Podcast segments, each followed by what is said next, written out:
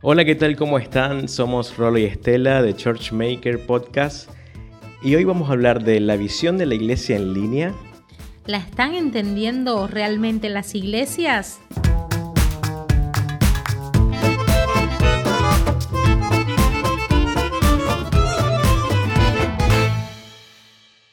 Este episodio es presentado por Mosaico Studios, Bilsa Services, Traducción Miami.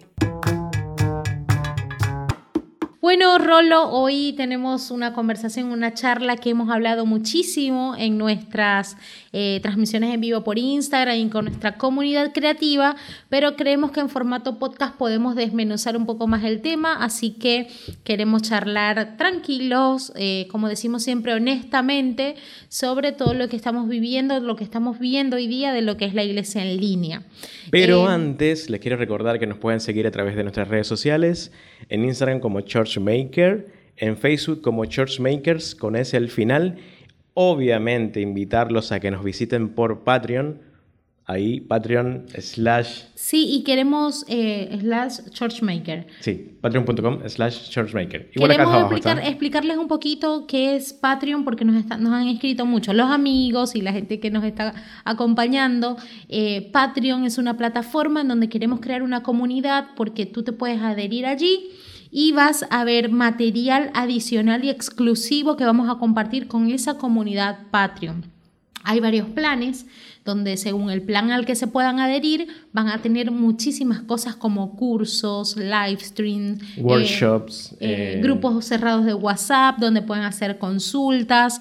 va a estar genial. Así que, ah, y algo sumamente importante es recordarles que los cuatro primeros podcast que, estamos haciendo van, a estar, libres. Libres, exactamente. Así que siempre por YouTube vamos a quedar con un poquito de hambre, eh, obviamente, para poder darle la exclusividad a nuestros Patreons eh, directamente desde Patreon com slash churchmaker. Y para los que nos escuchan por Spotify o cualquier otra eh, plataforma. de audio, también pueden ir a Patreon y allí terminar de escuchar los podcasts. Los primeros cuatro van a estar totalmente libres. Pueden ir allí para que conozcan un poquito la plataforma y escuchar el final de estos podcasts. Digamos ese material exclusivo que van a tener los Patreon en el futuro. Claro, así es. Ya tenemos una iglesia adherida, así que estamos súper felices. Hay un, uno de los paquetes y de los planes son para las iglesias y ahí las iglesias tienen un montón de recursos. Pero bueno, vamos a avanzar con el tema de hoy, que es lo que nos interesa charlar acerca de lo que es la iglesia en línea, ¿no? Algo que nos tomó de sorpresa a muchísimos pastores, ¿no? Porque si bien algunos ya venían eh, transmitiendo sus reuniones y haciendo algunas cosas en línea, como tener, por ejemplo, sus redes sociales, a muchos les tomó por sorpresa la visión, no la entendían mucho, de hecho muchos todavía no la entienden y queremos charlar un poco sobre eso, ¿no? ¿Qué es lo que hacen hoy día las iglesias y qué es lo que deberían hacer? Vamos a hablar un poquito de eso. Sí, realmente yo quiero iniciar, siempre lo digo, ¿no? La iglesia online siempre existió entre comillas, o sea, recuerdo cuando, cuando iniciamos en la iglesia mm, sirviendo, lo que hacíamos era grabar eh, todo lo que pasaba en la iglesia se guardaba en un casetito chiquitito que era un mini DV y eso después se editaba, llevaba un proceso y este, mm, se, se vendían los DVDs después. Eh, obviamente no era online, ¿no? Pero ya se estaba replicando lo que estaba pasando en la iglesia y se, se trataba de, sacar hacia afuera. Eh, digamos que ese fue el inicio de, de toda esta eh, movida que ahora se hace a través de, los medios online, las redes sociales, Facebook, todo lo que ya sabemos, ¿no? Pero ya, ya había una idea al principio de todo lo que es este, el tema de la iglesia online. Así es. Y, y ahora eh, cuando se vio la necesidad de que estaban cerrados los lugares físicos y cómo hacemos para conectar con nuestra iglesia, con nuestra comunidad, cómo llegamos a las personas, qué podemos hacer, pues muchas iglesias estaban preparadas, muchas iglesias ya tenían eh, todo el equipamiento, todas las personas para hacer el trabajo, pero otras no, no sabían absolutamente nada. De hecho, empezamos a recibir un montón de llamadas, eh, muchos pastores preguntándonos qué equipo puedo comprar, muchas tiendas colapsaron. Sí, no se imaginan los primeros días, así como se los cuento, rapidito, o sea, yo realmente perdí la voz, casi pierdo la voz durante esos primeros días, porque era llamado tras llamado, eh, preguntando, consultando eh, de qué equipamiento comprar, cómo hacer, porque obviamente ah, ya existían muchas iglesias que estaban haciendo todo el tema de transmisión, ¿no? Que, realmente voy a, voy a contar esta parte eh, y tiene que ver con que la mayoría de las iglesias lo que hacían era replicar lo que pasaba en una reunión. Y, o sea, y muchos lo siguen haciendo, es lo que es el punto uno que queremos hablar. exactamente, sí. Porque era, es, imagínense que lo que pasaba antes era que, como si, si el que estuviera detrás de, de la pantalla o detrás de las redes sociales estuviera mirando por una ventana lo que estaba pasando, o por un hoyito de la pared, lo que estaba pasando en la iglesia. Claro, es como yo siempre digo, ¿no? Cuando, cuando uno ve el. Cuando uno mm, ve una transmisión desde la plataforma, el pastor le está hablando a los que están allí. Entonces, el que está desde, desde una red social, por ejemplo, es, es alguien como que se asoma por la ventana, pero que, a la que no le están hablando. Sí, sí, es más, bueno, eh, veíamos que el pastor nunca le hablaba a, la cámara, o sea, le estaba hablando a los 20, 30 o, miles de personas que estaban en el auditorio. Entonces, este, eso todavía se sigue replicando, otros ya entendieron que debemos hacerlo de otra forma, pero eso se sigue haciendo. Y algo sumamente importante que quiero que compartirlo es que nosotros empezamos a estudiar un poco, ¿no? Eh, eh, hay, hay, estadísticas que se hacen a nivel mundial, o sea, en, en todos los países, o por lo menos en, en los de habla inglesa también, en donde se llegó a la conclusión, después de hacer encuestas, de que las personas preferían, les preguntaban, ¿dónde prefieren escuchar un mensaje? ¿Viendo al pastor en la plataforma de la iglesia o en el living de su casa. Y la mayoría, creo que eran el, casi el 70%. Casi 64%. 60 algo. Estaban... decían que preferían ver al pastor desde el living de su casa. Y esto es por muchas razones. Una... Una que este, obviamente no se sentían, viste, con, extrañando el lugar eh, al cual normalmente todos los domingos asistían y ahora ya no pueden asistir. Y la otra que, que se sienten más em, identificados. identificados y más en intimidad y más próximos a su pastor porque están estás en tu casa, en el living de tu casa o en tu habitación y el pastor te está hablando desde su casa. Entonces hay una conexión diferente y hay como una mayor empatía. ¿no? Ahí, me, ahí, me, río porque ya por ahí corren unos, algunos memes de algunos pastores transmitiendo eh, con shorts. De... aparte que se han visto cada cosa por estas transmisiones, ah, pues, vamos a hacer como un paréntesis, ¿no? Porque mm, audios comiquísimos, pastores que se, se han equivocado por ahí en algún versículo, o este, que, que, creen que están bien como nosotros, que estamos acá bien vestidos y debajo no saben lo que está pasando. Tal cual. Pero este, es súper cómico lo que se ha visto en este tiempo. No solamente en, eh, eh, en, los mensajes y en las prédicas en las iglesias, sino en, en, general. los noticieros y en todas partes. Pero bueno, volviendo al tema, em, estamos hablando de que muchas, muchas iglesias replican lo que hacían en sus reuniones. Entonces, también si las reuniones duraban una hora y media, dos horas, las transmisiones duran igual y sabemos que el tiempo no debe ser el mismo y aquí hay una gran diferencia. El tiempo cuando nosotros estamos en una iglesia compartiendo, nos vestimos, nos preparamos, vamos hacia ese lugar, a veces nos trasladamos 20, 30 minutos en un auto, llegamos y obviamente podemos estar mucho tiempo porque vamos a conversar con la gente, estamos viviendo la experiencia. Pero en línea hay, es una diferencia abismal. O sea, hay mil cosas que te distraen, no solamente que te distraen de tu casa, sino también de, de la misma plataforma. Estás en Facebook viendo algo y te empieza a llamar la atención, scrollear, cambiar, mirar que están haciendo otras cosas.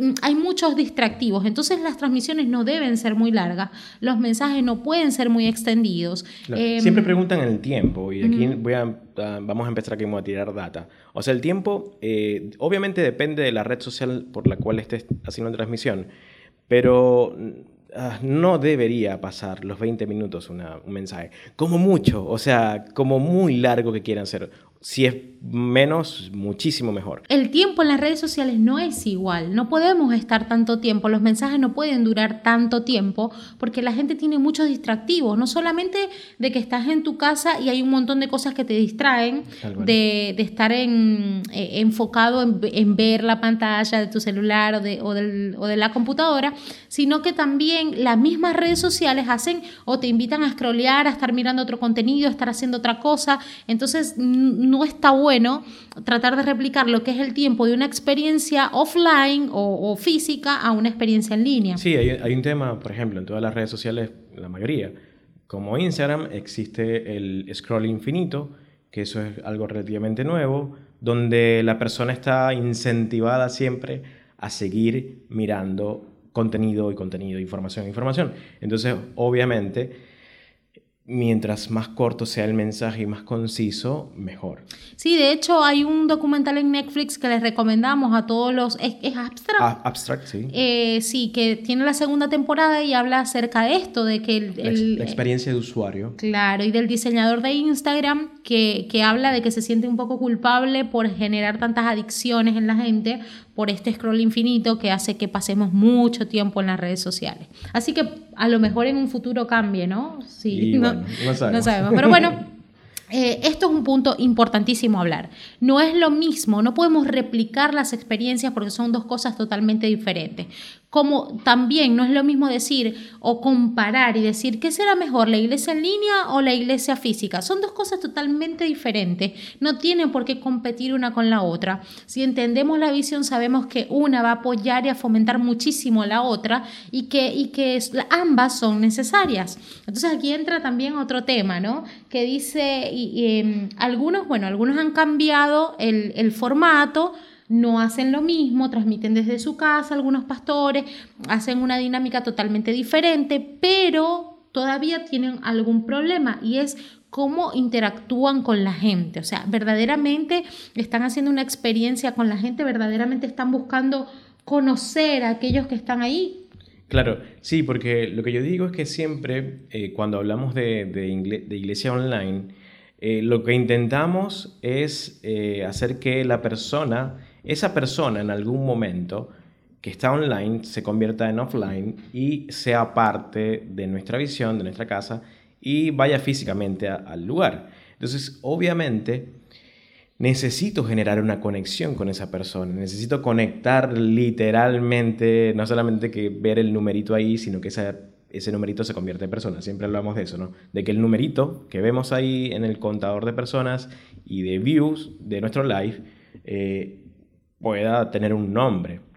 Claro, y ahí es donde nosotros diseñamos o, les proponemos desde Churchmaker cuatro pasos que pueden hacer en la iglesia en línea. Y esto aquí hacemos como un detente, busquen dónde anotar. Eh, es una idea que proponemos, obviamente cada iglesia lo puede hacer como les parezca, cambiarles el nombre, puede sumar cosas, adaptarlo a su visión, claro. Pero em, nosotros pensamos que hay hay una, un camino que recorrer con aquellos que se conectan. Sabemos quiénes son eh, los que pertenecen a nuestra casa, entonces siempre tenemos a, las familias o a los líderes, a, nuestro equipo que está conectado, que está allí apoyando, que comparte las transmisiones. Pero lo ideal y lo que creo que todas las iglesias quieren es conectar con gente nueva, es poder alcanzar a esas personas. Entonces, una vez que alguien logra conectarse, porque alguien lo invitó, porque encontraron la transmisión, ¿cómo caminar con esa persona para pasarlo de una experiencia en línea a que pueda visitar nuestra iglesia o simplemente así permanezca en línea, que pueda eh, ser parte y no simplemente alguien que cayó por casualidad y que más nunca vimos. Claro, sí, porque es como, o sea, lo vuelvo a repetirlo, ¿no?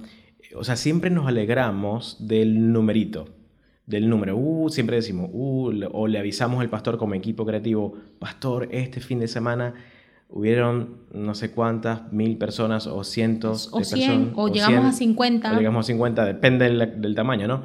Y nos alegramos por eso. Y está buenísimo. O sea, es un buen punto para, para alegrarse. Pero el chiste va mucho más allá. O sea, no sabemos quiénes son esas personas. Primero, no sabemos quiénes son. No sabemos si son personas nuevas, si son eh, las personas que asisten regularmente a nuestra, a nuestra iglesia.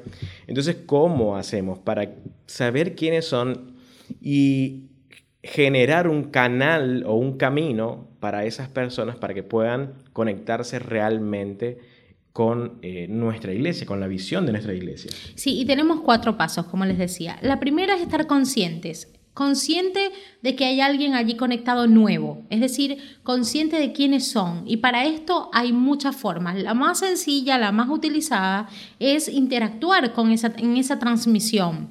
Así sea grabada o sea en vivo real, eh, lo ideal es decir eh, quienes estén conectando por primera vez, Em, coloquen un emoji o denme tal saludo o avísennos de dónde se están conectando, hacer preguntas que generen respuestas e interacción, con la gente para que ese número se convierta en un nombre de alguien y poder saber, anotar su nombre, tener un equipo que registre quiénes son los que hacen la transmisión.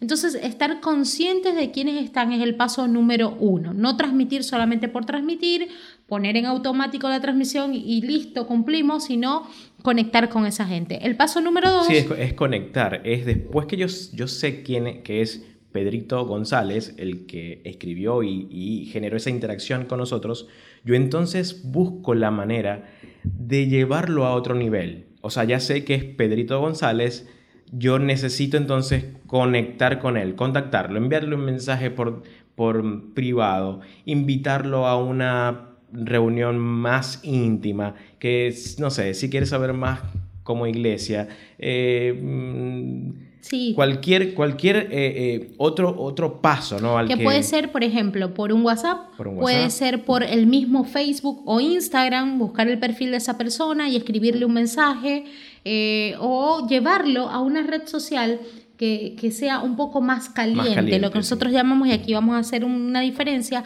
lo que llamamos redes frías son aquellas redes que tienen o, no apoyan tanto la interacción. Por ejemplo, eh, YouTube anteriormente no tenía este chat cuando era en vivo, entonces era una red totalmente fría. Vos ves pero no puedes como tener una conexión. Y las redes calientes son aquellas donde hay una mayor interacción, donde no solamente sabemos quién se conecta, sino que inclusive podemos ver su cara, podemos tener una conexión más directa, podemos escuchar su voz. Entonces vendrían a ser todas estas plataformas como, Zoom, como Meet o cualquier otra eh, Skype. El mismo eh, WhatsApp. O el mismo WhatsApp también. Bueno, y, después de que yo estoy consciente y conecto, el tercer paso sería decidir y es acompañar a esta persona a hacer una decisión de fe, una decisión de reconciliación, una decisión por Jesús, eh, llevarla a que eh, verdaderamente no se quede solamente escuchando un mensaje, sino que pueda tomar una decisión de ir por más, es decir, yo esto que estoy escuchando ya no lo escuché una vez, sino dos, sino tres, eh, yo quiero hacer algo más, quiero, quiero decidir involucrarme, quiero decidir pertenecer. Entonces, llevar a la persona a ese proceso, guiarla para que pueda tomar esa decisión, ¿no? Es sumamente importante. Em, no solamente también quedarnos con a través de una transmisión hacer una oración de salvación, sino, bueno, si una vez que la hiciste, escríbenos, eh, contactar con esas personas, invitarlas a una asesoría personal, a una clase, a algún entrenamiento, a algo donde pueda, pueda haber una charla un poco más íntima. Claro, esto, esto es muy parecido a lo que pasaba en la iglesia hace mucho tiempo, cuando la iglesia hacía una campaña afuera de su iglesia iba un predicador, un evangelista y había una buena palabra y decía la iglesia siempre, eh, a ver, se llenaba la boca, no sé cómo decirlo, eh, eh, decía, no sé, miles de personas, tantos, convertidos y era genial, o sea, buenísimo, está bueno. Pero ¿qué pasaba con esos convertidos? O sea, alguien hacía un seguimiento de esas personas, alguien los invitaba a una iglesia cercana a su casa, en fin, o sea, no había una, un seguimiento. Obviamente después todo cambió, ¿no? Pasa lo mismo acá. O sea, yo tengo que, saber, ok, esa persona eh, hizo la decisión de fe, ¿qué pasa después de eso? ¿no? Tengo que, acompañarla en un proceso, en un, en, un, en un, camino, en el camino de fe, ¿no? que realmente eso es lo que hacemos como iglesia. Entonces es súper importante tomar en cuenta eh, este punto, ¿no? porque es como, es como el momento de quiebre, donde, donde la persona realmente ya va, eh, va a, comprometerse de otra forma. Bueno, y ahí viene el cuarto paso, que eh, estoy consciente, conecto, deciden y después comprometerse.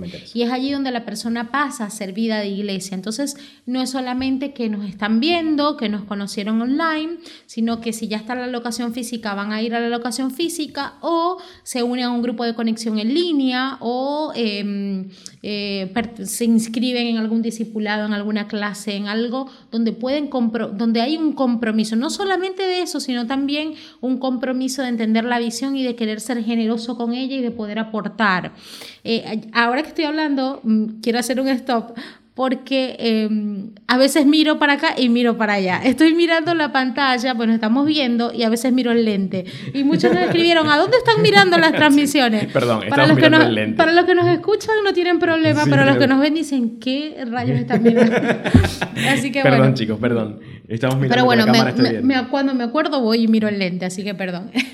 bueno, eh, eso, comprometerse. Es sumamente importante poder caminar con las personas este camino, poder guiarlas para poder ver un crecimiento. Y aquí entra también eh, eh, comenzar a hablar de la visión, ¿no? De esto es solo circunstancial, la iglesia en línea es algo que llegó para quedarse o es solamente una solución al momento que estamos viviendo único en el mundo. Claro, sí, algunos pastores dicen acerca de, esto, es resuelve, o sea, que la iglesia online solo resuelve el problema momentáneo, pero no forma parte de nuestra visión como iglesia. Sí, hay muchos pastores que dicen, bueno, estamos utilizando esto como un recurso para poder llegar a la gente, pero verdaderamente no vamos a invertir tanto tiempo después en esto porque no tengo a las personas, porque no tengo el recurso, simplemente es para solventar la situación momentánea. Pero otros dicen, esto que pasó nos abrió la cabeza para cambiar la estrategia de llegar a las personas. Y es impactante, ¿no? Poder escuchar esto porque nosotros como, como creativos veníamos con años pensando y seguimos pensando así en la iglesia del futuro y sabemos que en la iglesia en línea para nosotros llegó para quedarse. Sí, yo, yo voy a adelantarme un poquito y este, voy a ser un poquito eh, controversial con, esta, con esto, pero eh, a ver, pongo el ejemplo. Eh, chicos de 6 años, no más, 12 años en este momento, para ellos, una conversación por WhatsApp es igual de importante que una conversación cara a cara. Para nosotros, que ya somos ya millennials ya pasados, una conversación por WhatsApp sigue siendo importante, pero no sé si es tan importante como una cara a cara. Eh, entonces, la cosa ya se está volviendo totalmente distinta. Obviamente, en este momento, la iglesia online tiene que hacer el laburo o el trabajo de intentar que esa persona que está online pase offline, o sea, deje de estar en línea y pueda ser parte de, físicamente de, la iglesia. Pero en un futuro, eh, no muy lejano, este, que es la generación que está creciendo ahora, va a necesitar eh, una iglesia online, porque para ellos es la vida es totalmente distinta a la de nosotros. Y también que no solamente eso, sino que cuando nosotros abrimos nuestra iglesia en línea, empiezan a conectar no solamente nuestra, la gente local, sino que empezamos a alcanzar personas en otros países, en otras ciudades, eh, personas que capaz eh, no quieren pisar una iglesia física, no, no dan ese paso y, y, prefieren, se sienten más cómodos escuchando un mensaje, comprometiéndose, pero desde sus casas. O sea, por más que se sienten súper bien, no quieren dar ese paso de ir a una locación física o no pueden hacerlo porque están en otro país. Entonces, ¿qué hacemos con esas personas? Hay muchos que dicen, bueno, los derivamos a una iglesia cercana, a una iglesia local, a, una iglesia que sepamos, pero no va a ser lo mismo, porque esa persona conectó fue con tu iglesia, con tu visión y lo llevas a vivir otra experiencia, puede que se adapte, puede que le guste, como que no. Entonces, no siempre es esa la respuesta. ¿Y qué pasa? Que tenemos que entender que vamos a quedar con una comunidad en línea, con una comunidad flotante que nunca va a ir a nuestra locación, pero que igual va a formar parte de nuestra iglesia. Exactamente. Entonces hay que hacer iglesia para ellos. Y aquí es donde entra la visión esto es circunstancial, para nosotros definitivamente no lo es. Hay algunas iglesias que sí, que no van a, seguir en esto, pero siento que son iglesias que van a ir quedando rezagadas. ¿En qué sentido? Bueno, años atrás habían iglesias que no les gustaba la batería, por ejemplo, y estaban totalmente negados a, a ese tipo de música y aunque fue 20 años después, hoy tienen batería. Entonces, lo mismo va a pasar con las iglesias que no entienden este concepto o que no están de acuerdo o que no les gusta. Está bien, no lo van a hacer, pero dentro de algunos años que va a forzarnos las circunstancias, nuestro entorno, y que van a ver el crecimiento de otras iglesias que se invierten en este ministerio, pues van a decidir tarde o temprano hacer algo eh, en línea. Em, para nosotros llegó para quedarse y lo otro es, ¿qué viene post pandemia? ¿Qué podemos hacer? Porque una vez que la iglesia empieza a abrir sus puertas, comienza con toda la rutina de trabajo fuertísimo que tiene reunión tras reunión y obviamente no va a tener el mismo tiempo para producir contenido en línea. Entonces, ¿cómo migran? No? ¿Cómo, ¿Cómo hacemos esa transición y qué contenidos hacer y cómo nos organizamos? Sí, o sea, en este momento, obviamente, todas las personas de nuestro equipo creativo están concentradas en todo lo que es la iglesia online, porque no está pasando nada, por lo menos en la mayoría de los países que estamos en cuarentena, eh, todos están concentrados en producir todo para la iglesia online. Pero cuando todo esto pase, eh, obviamente el equipo creativo va a tener que crecer, va a tener que desarrollarse o, o multiplicarse para generar contenido para las reuniones físicas y generar contenido para las reuniones eh, online. Entonces, obviamente es un gran desafío. En ese sentido, es como un doble, sí, un doble motor que tiene que estar ahí andando para que funcione. Pero este, yo, yo siento ¿no? que, que las, las iglesias que están como esperando ese momento para descansar, creo que no está bueno, no está bueno pensar así, porque realmente, o sea, la pandemia permitió que este proceso se acelerara. Claro, era un proceso que ya venía, eh, es un proceso que algunas iglesias estaban dando pequeños pasos, otras ya tenían una visión, de hecho, como Church Home de Jure Smith es una iglesia en línea, em, pero me encanta escuchar iglesias muy grandes hoy diciendo, wow, nos explotó la cabeza con la pandemia y ahora somos una iglesia en línea que tiene locaciones, físicas. Entonces se volteó totalmente la visión, ¿no? Pero eh, si bien hay iglesias que están así, hay otras que están como, bueno, ¿cómo arrancamos? ¿Cómo hacemos? Si, si ahorita no podemos casi hacer contenido, ¿cómo va a ser después con, con, con todo lo que es implica ser iglesia física. Entonces, pero antes de, dar nuestras conclusiones y antes de, cerrar con nuestras ideas y algunos consejos, eh, despedimos a nuestra comunidad de YouTube. Hasta aquí llega el video en YouTube. Y si quieren terminar de ver el contenido, eh, vayan a Patreon. Les recuerdo que este está libre Así que pueden ir gratuitamente y terminar de verlo allí y conocer la plataforma. ahí todos los, los, packs y planes. Claro, conocer la plataforma, el contenido que tenemos allí y eh, vamos a seguir charlando un poquitito más con nuestra comunidad de Patreon. Ya saben, redes sociales, en Instagram como Churchmaker, en Facebook como Churchmakers con ese al final. Eh, y, obviamente tenemos que decir que se suscriban al canal. Suscríbanse al canal, campanita, notificaciones, todo, todo. Importantísimo que también nos dejen un comentario, que nos escriban acá qué les parece el contenido, si quieren que hablemos de algún tema en específico, si quieren contarnos sus experiencias de sus iglesias, eh, nos encanta escucharlos y les vamos a responder a todos. Y háganlo por cualquier plataforma, o sea, Instagram, por por YouTube también, o sea, nos encanta que nos escriban en YouTube, mucha gente se ha suscrito, nos contenta. Es más, lo que dijo Estela hace rato de mirar pantalla y, cámara, nos lo escribieron por, por, por YouTube, así que nos encanta, nos encanta que, que, estén ahí pendientes de lo que hacemos, obviamente lo hacemos con mucho amor, cariño para ustedes y bueno, amamos hacer esto, así que es nuestra, nuestra, nuestro llamado. Eh, nos vemos en el próximo capítulo, la próxima semana, todos los jueves. Chao.